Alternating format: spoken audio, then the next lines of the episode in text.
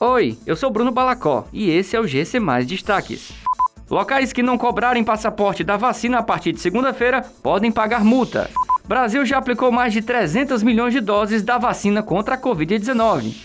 TCU abre processo para analisar críticas à gestão do INEP.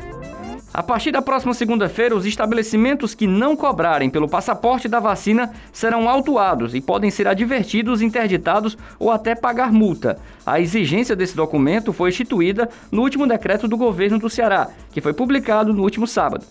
A fiscalização dos estabelecimentos acontece por meio da Coordenadoria de Vigilância Sanitária da Agência de Fiscalização de Fortaleza e demais vigilâncias sanitárias dos municípios. O Brasil atingiu a marca de mais de 300 milhões de doses da vacina contra a Covid-19 aplicadas desde o início da campanha de vacinação.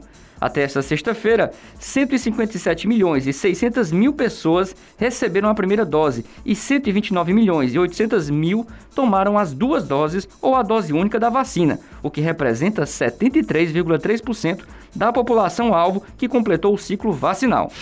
O Tribunal de Contas da União abriu um processo para analisar os relatos feitos por parlamentares de problemas na gestão do INEP, o instituto responsável pelo Enem. O tribunal recebeu representantes da Câmara dos Deputados que apresentaram críticas à gestão do INEP. Foi aberto um processo para analisar os pedidos dos parlamentares. A relatoria é do ministro Walton Alencar Rodrigues. Os documentos não estão públicos no momento. Essas e outras notícias você encontra em gcmais.com.br. Até mais!